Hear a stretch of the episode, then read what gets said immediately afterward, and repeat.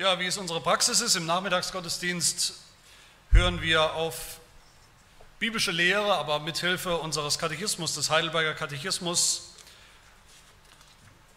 Und wir kommen heute zu Sonntag 13. Es geht weiterhin um den zweiten großen Teil oder Artikel unseres Glaubensbekenntnisses, den Artikel über Jesus Christus. Wir hören auf die Frage 33 und 34, die auch im Faltblatt abgedruckt sind. Frage 33. Warum heißt Jesus Christus Gottes einzig geborener Sohn, wenn wir doch auch Kinder Gottes sind? Antwort, weil Christus allein seinem Wesen nach der ewige Sohn Gottes ist. Wir aber sind um seinetwillen aus Gnade als Kinder Gottes angenommen. Warum nennst du ihn unseren Herrn? Weil er uns mit Leib und Seele von der Sünde und aus aller Gewalt des Teufels zu seinem Eigentum erlöst und erkauft hat nicht mit Gold oder Silber, sondern mit seinem kostbaren Blut.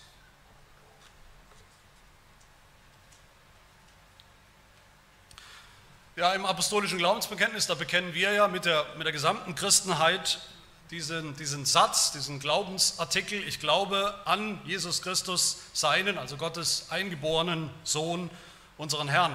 Jesus ist sein Name und auch ein Titel, wie wir gesehen haben, ein Programm für sein ganzes Leben, nämlich unser Erlöser zu sein. Christus, haben wir uns angeschaut, ist auch ein Titel, ist vor allem ein Titel und nicht ein Nachname. Es ist sein Amt als Gesalbter, als gesalbter König, Priester und Prophet.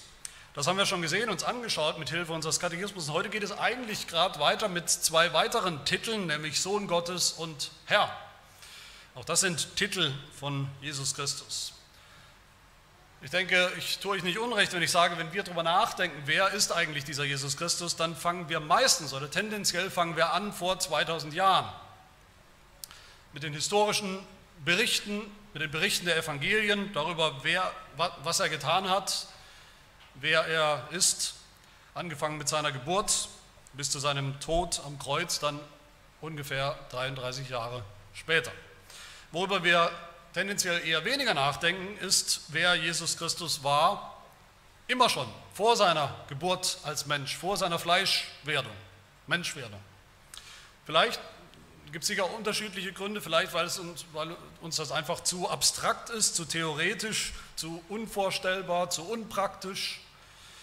Vielleicht denken wir auch, naja, die Bibel sagt darüber nicht sehr viel, sie sagt sehr viel über den Menschen Jesus Christus, aber wo er und wie er in Ewigkeit ist, Vielleicht nicht so viel, vielleicht weil wir denken, unsere Erlösung, das ist das, was zählt, was wichtig ist. Und unsere Erlösung hat Jesus Christus ja auch als Mensch während seiner Lebzeit und in seinem Sterben vollbracht.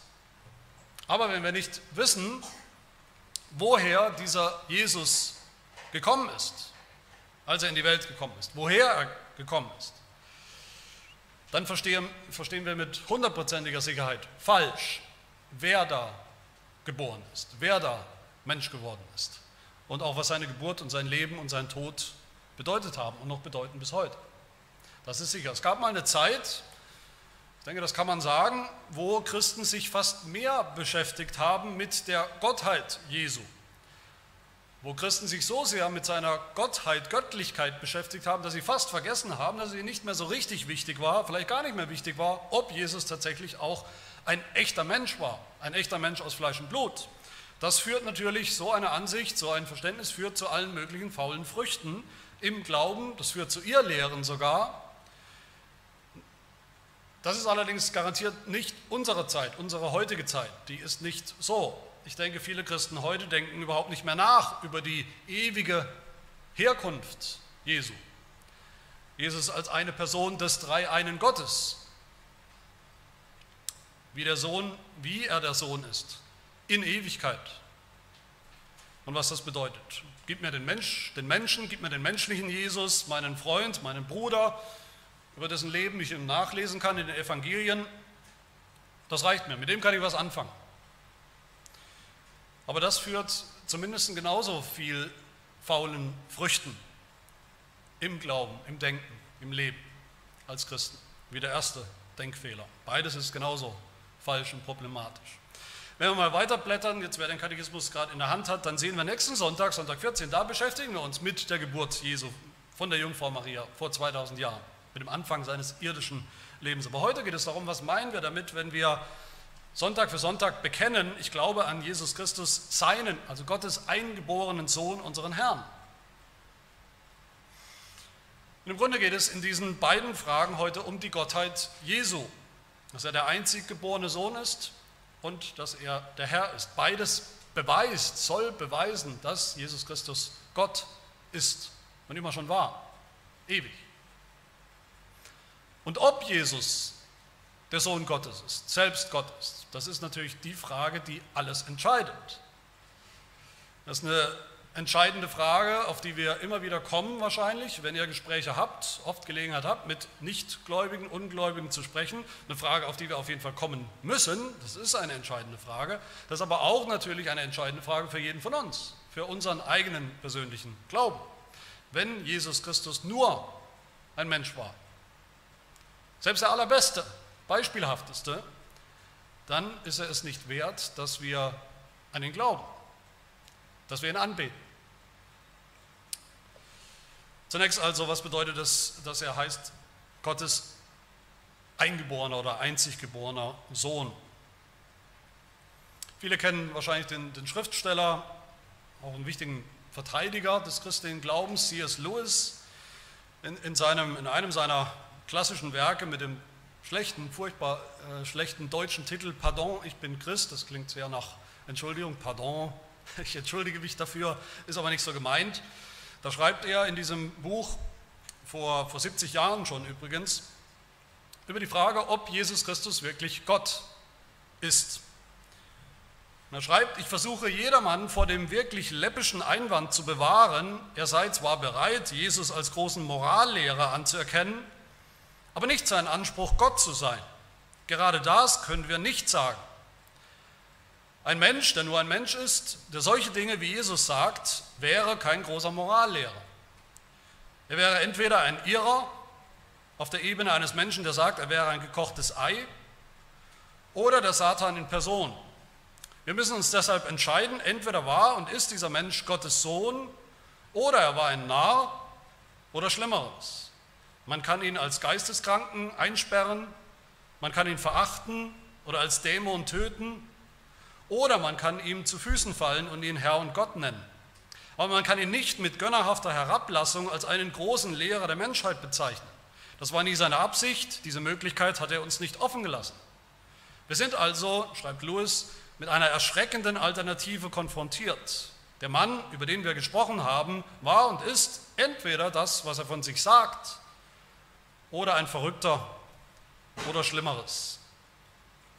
Und weil Jesus nach allen Zeugnissen, die wir über Jesus haben, nach allen Berichten, Augenzeugen, den Berichten der Bibel selbst, selbst von den schlimmsten Feinden und Skeptikern wird Jesus, soweit ich weiß, es gibt, gibt immer Paradiesvögel, die sowas behaupten, natürlich, aber im Großen und Ganzen wird er nicht von kaum jemandem eingestuft als so ein psychisch Kranker und Irrer, der selbst verwirrt war, der einfach nicht besser wusste, was er da gesagt hat und behauptet hat.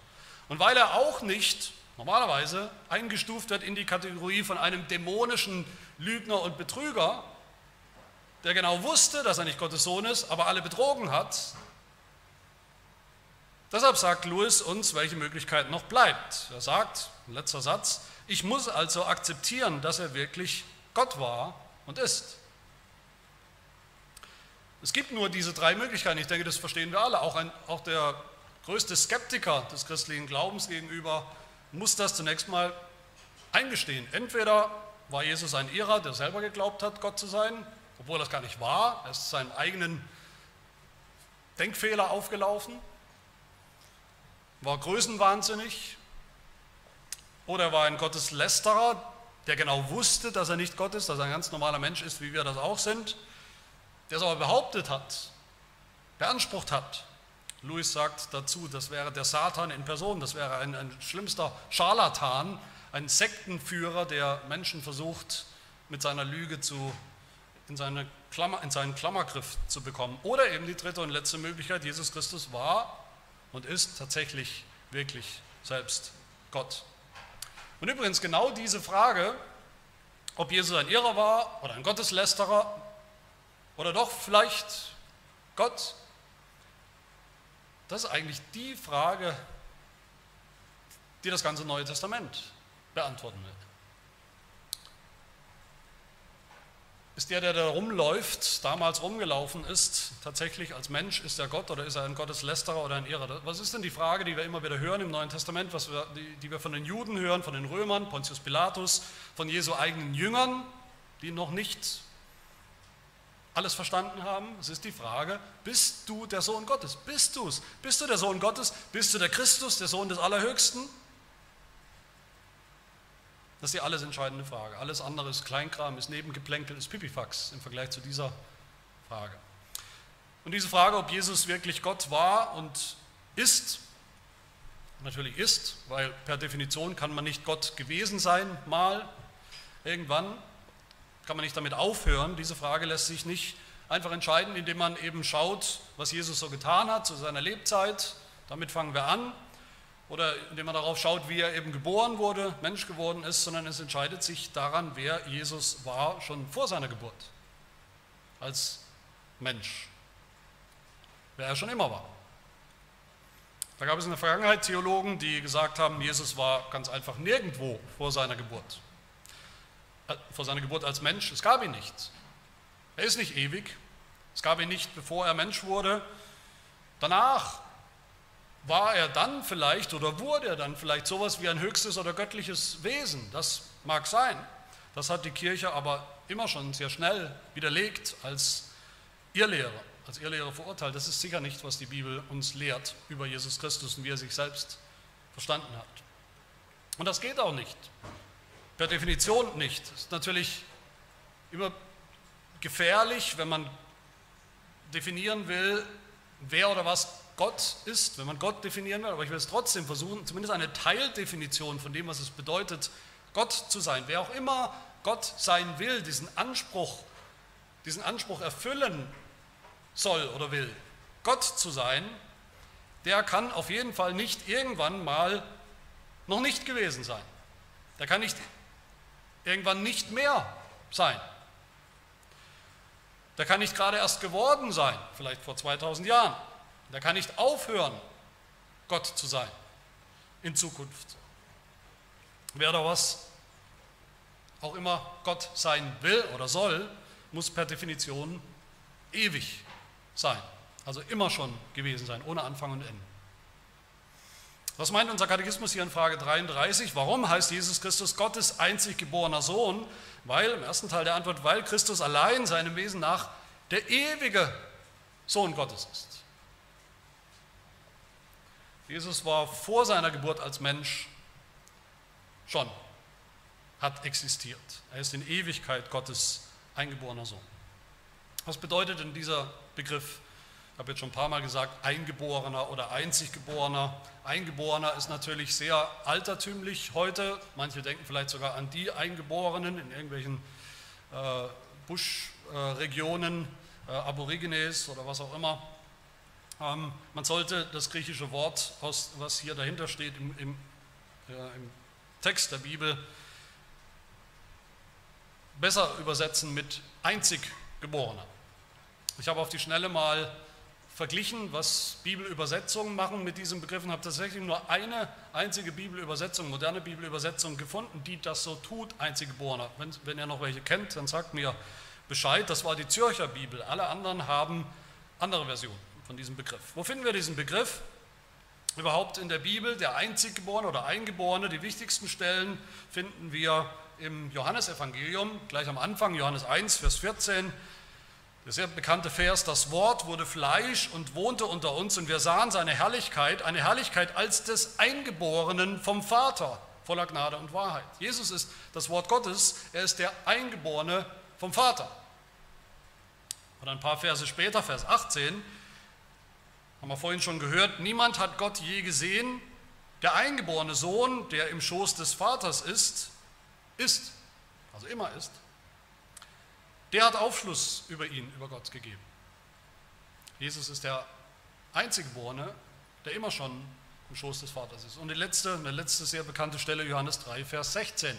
Denn so sehr hat Gott die Welt geliebt, dass er seinen eingeborenen, einziggeborenen Sohn gab, damit jeder, der an ihn glaubt, nicht verloren geht, sondern ewiges Leben hat.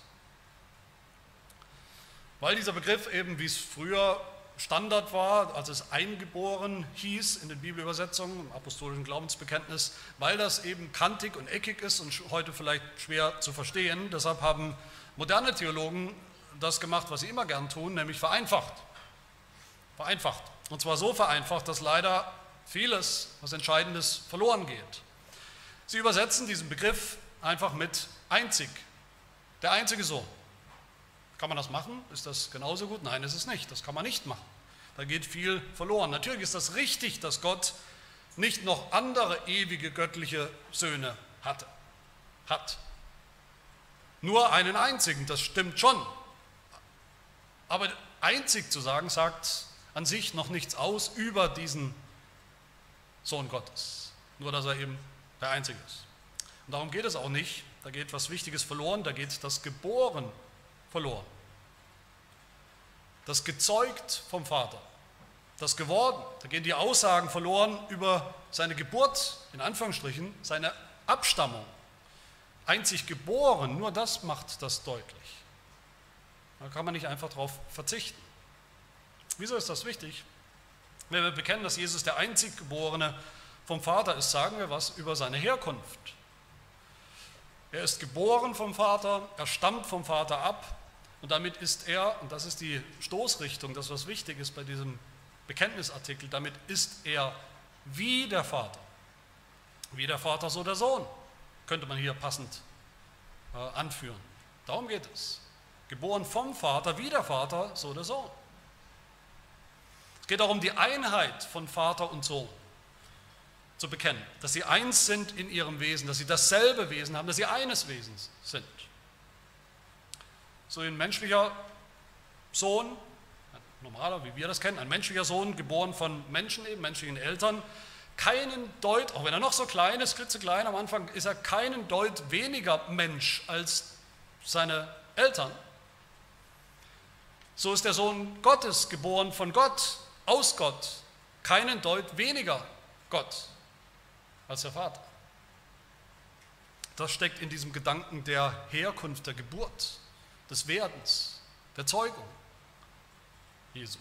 Deshalb sagt der Heidelberger, Christus allein ist von Ewigkeit her seinem Wesen nach der Sohn Gottes. Das ist sein Wesen.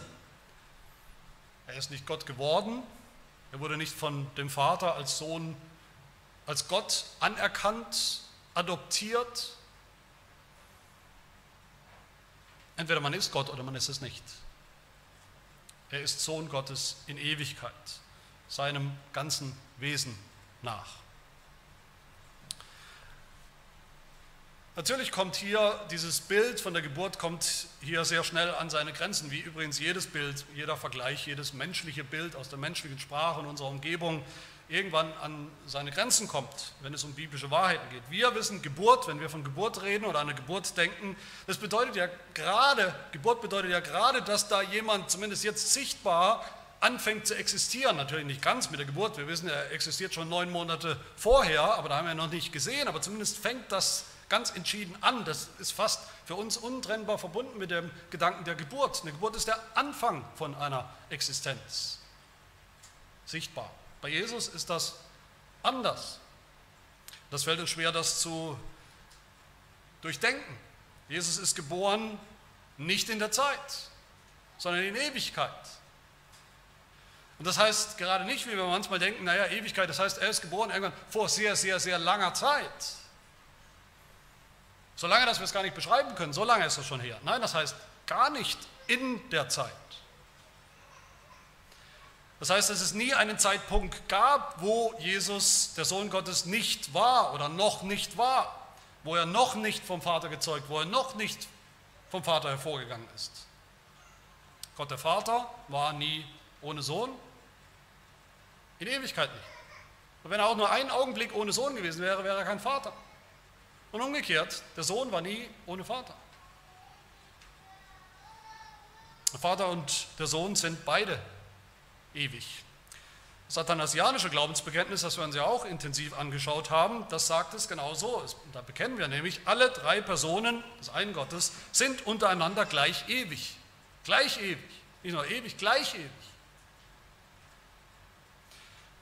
Und da kommen wir natürlich an die Grenzen unserer, unserer Vorstellungskraft, wenn wir ewige Geburt hören, ewiges Hervorgehen des Sohnes vom Vater. Das können wir fast nicht begreifen. Die Mütter unter uns, vielleicht gibt es Mütter auch hier, die vielleicht, die schon nicht nur Kinder zur Welt gebracht haben, sondern vielleicht auch eine schwere, eine lange Geburt haben, die denken, was?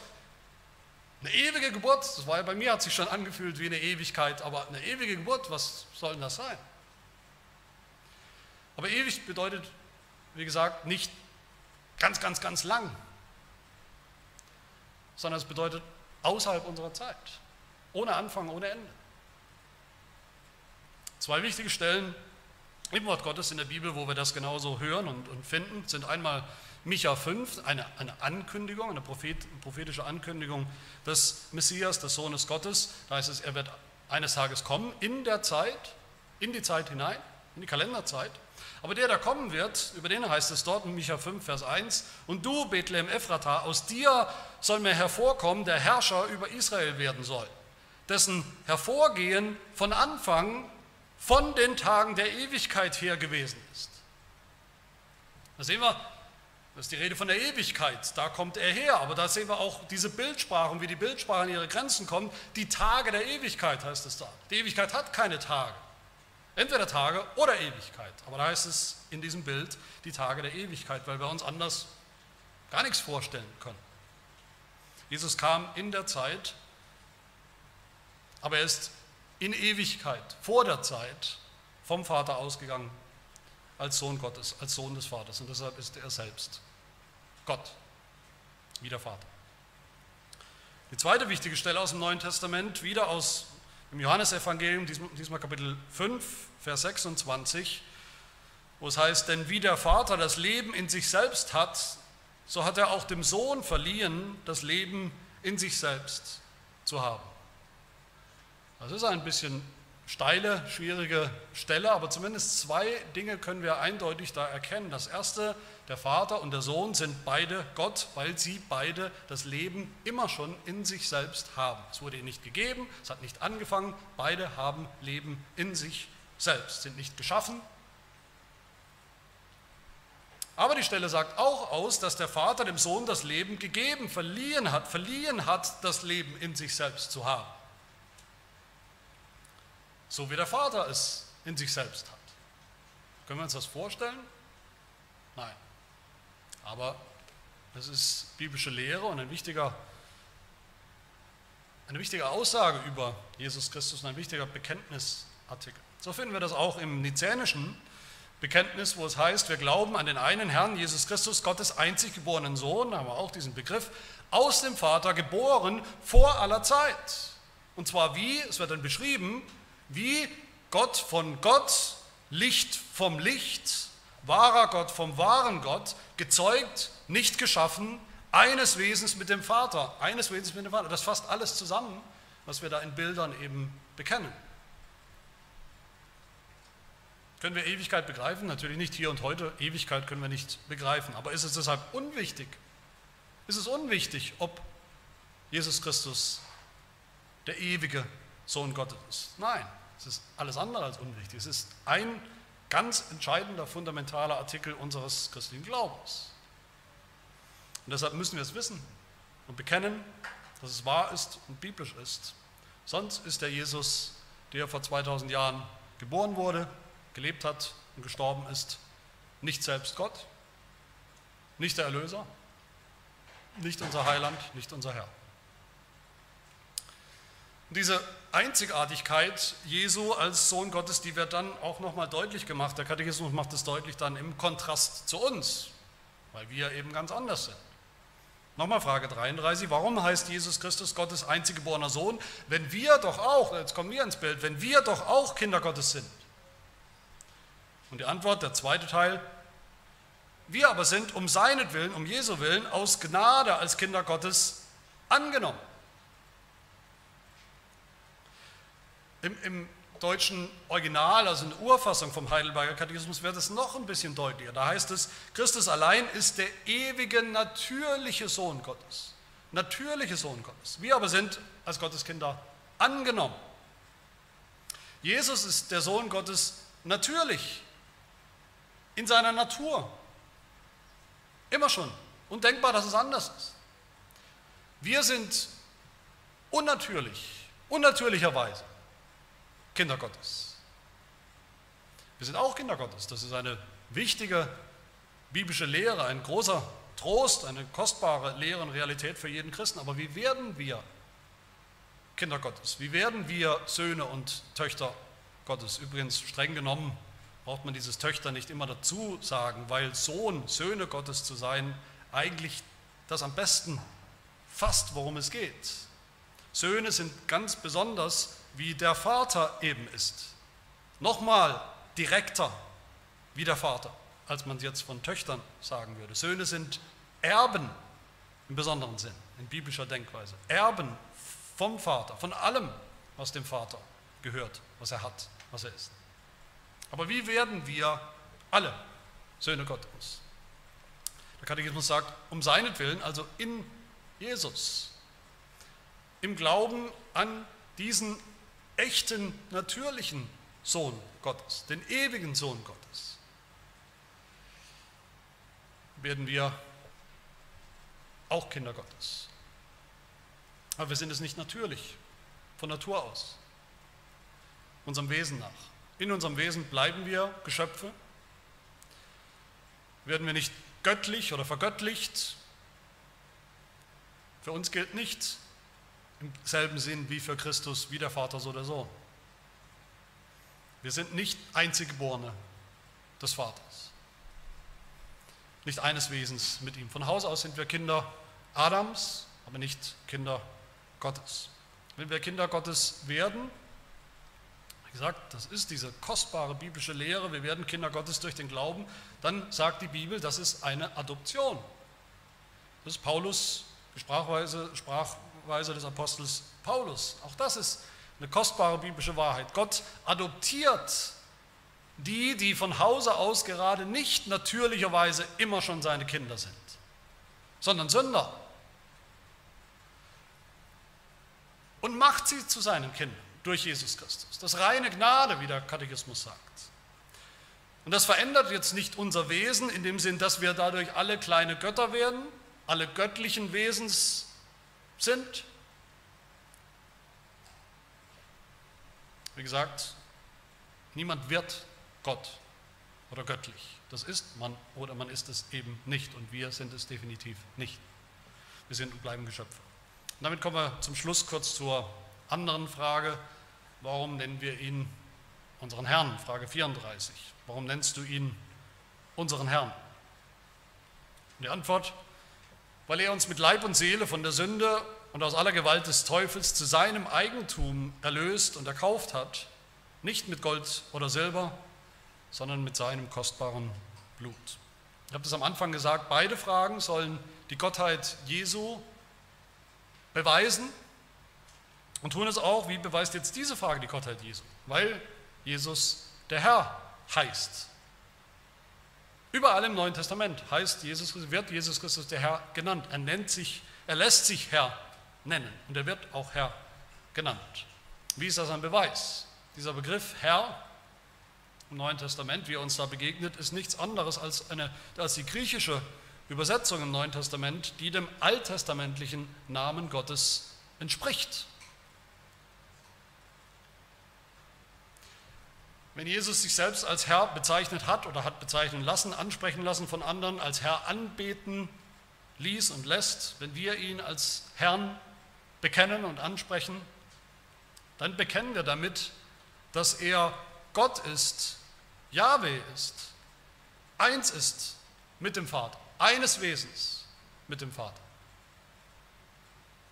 Dass er derselbe Ich bin ist ich bin der ich bin. Jesus Christus ist als Mensch in diese Welt gekommen, in, in, in Erniedrigung, in Niedrigkeit, als Mensch schon und als Knecht, als Sklave, als Diener. Aber eines, eines Tages, sagt der Apostel Paulus in Philippa 2, werden alle Zungen bekennen, dass Jesus Christus der Herr ist, der er immer schon war, zur Ehre Gottes des Vaters. Und Jesus Christus selbst spricht in Offenbarung 1, Vers 8, ich bin das A und das O, der Anfang und das Ende, spricht der Herr, der ist und der war und der kommt, der Allmächtige. Da spricht Jesus Christus. Er ist der Herr. Das bedeutet, er ist Gott und nichts weniger. Er ist, der, er ist Gott der Schöpfer, der Schöpfer Gott, durch den alles gemacht wurde. Offenbarung 4, würdig bist du, o Herr, da ist dieser Titel wieder, zu empfangen den Ruhm und die Ehre und die Macht, denn du hast alle Dinge geschaffen und durch deinen Willen sind sie und wurden sie geschaffen. Und er ist der Herr, der Erlöser, obwohl wir ihm sowieso gehören, alles gehört ihm als Schöpfer, hat er uns nochmal erkauft, sagt der Heidelberger, nochmal teuer erkauft zu seinem besonderen Eigentum. Aus dem Eigentum des Teufels befreit, heißt es. Er hat uns mit Leib und Seele von der Sünde und aus aller Gewalt des Teufels zu seinem Eigentum erlöst. Ein Herr besitzt. Ein Herr ist jemand, dem alles gehört, dem alles gehorcht. Und deshalb nennen wir ihn unseren Herrn, wie der Heidelberg sagt. Wir nennen ihn unseren Herrn nicht im Sinne von Herr Jesus Christus wie Herr Meier, sondern eben im Sinne von Gott, von Yahweh, weil er es ist und weil wir es eben nicht sind, weil wir nur Geschöpfe sind, ihn aber anbeten als Herrn. Am Ende steht und fällt alles, wie gesagt, mit dieser Frage, ob Jesus Christus wirklich Gott ist, der Sohn Gottes, der ewige Sohn Gottes. Und wir sehen, es gibt mehr als genug Grund, das zu glauben und anzunehmen und zu bekennen. Jesus ist Gott, weil er der Einziggeborene vom Vater ist, der in Ewigkeit beim Vater war und ist, lange bevor er Mensch geworden ist, Fleisch geworden ist. Und Jesus ist Gott, weil er der Herr ist, nicht nur genannt wird als fromme Floskel, weil er es tatsächlich ist. Was bedeutet das für uns, an Jesus zu glauben als unseren Herrn? Ich denke, einiges ist da offensichtlich liegt auf der Hand, aber ich will schließen mit einem Zitat von Ursinus, dem Hauptverantwortlichen für unseren Heidelberger Katechismus. Ein Zitat, was diese Gedanken alle nochmal zusammenfassen. Ursinus schreibt, wenn wir sagen, wir glauben an Jesus Christus, unseren Herrn, dann glauben wir erstens, dass er, der Sohn Gottes, der Schöpfer aller Dinge ist und daher ein Anrecht auf alle seine Geschöpfe hat. Alles, was mein ist, das ist dein und was dein ist, das ist mein. Johannes 17. Zweitens, dass er ganz besonders zum Herrn, zum Verteidiger und Erhalter der Kirche eingesetzt worden ist, weil er sie erkauft hat mit seinem Blut. Drittens, dass der Sohn Gottes auch mein Herr ist, dass ich sein Untergebener bin, erlöst durch sein Blut und von ihm bewahrt werde, sodass ich ihm auch allen Dank schulde. Und schließlich, dass seine Herrschaft über mich mir zum Besten dient und ich erlöst bin als ein höchst kostbarer Besitz, ein besonderer Kauf, für den er keine Kosten gescheut hat. Meine Lieben, das ist der Herr, den wir bekennen, an den wir glauben dürfen, der einzig geborene Sohn vom Vater, ein Herr, der unser Glauben, unser Vertrauen, unsere Liebe, unsere Anbetung auch mehr als wert ist. Amen. Wir beten. Lieber Vater im Himmel, wir danken dir, dass wir dich, den Vater, kennen dürfen, ja sogar Abba nennen dürfen. Und deinen Sohn Jesus Christus, deinen einziggeborenen Sohn, der das Leben in sich selbst hat, in Ewigkeit, in aller Fülle, der selbst Gott ist, mit dem Vater und dem Geist. Wir danken dir, dass wir dich als Vater kennen dürfen durch Jesus Christus. Ja, dass er uns auch zu deinen Kindern gemacht hat, dass du uns aus schierer Gnade adoptiert hast als die Kinder, die du liebst. Wir danken dir, dass wir deinen Sohn erkannt haben als Herrn der Welt, aber ganz besonders als Herrn der Kirche, als unseren Herrn, der auch uns teuer erkauft hat mit seinem Blut. Herr, hilf, dass, wir, dass uns dieses Evangelium immer wieder neu bewegt und trifft, tief im Herzen bewegt, dass wir nicht nur Herr, Herr sagen, sondern jetzt auch tun, was unser Herr sagt, nach seinen Worten handeln, auf ihn vertrauen, nach seinen Geboten leben, aus Dankbarkeit und aus Freude. dazu schenke uns immer wieder neu die Kraft durch das Wirken des Heiligen Geistes, der in uns wohnt und der uns stärkt. Das bitten wir demütig im Namen deines einzig geborenen Sohnes, unseres Herrn. Amen.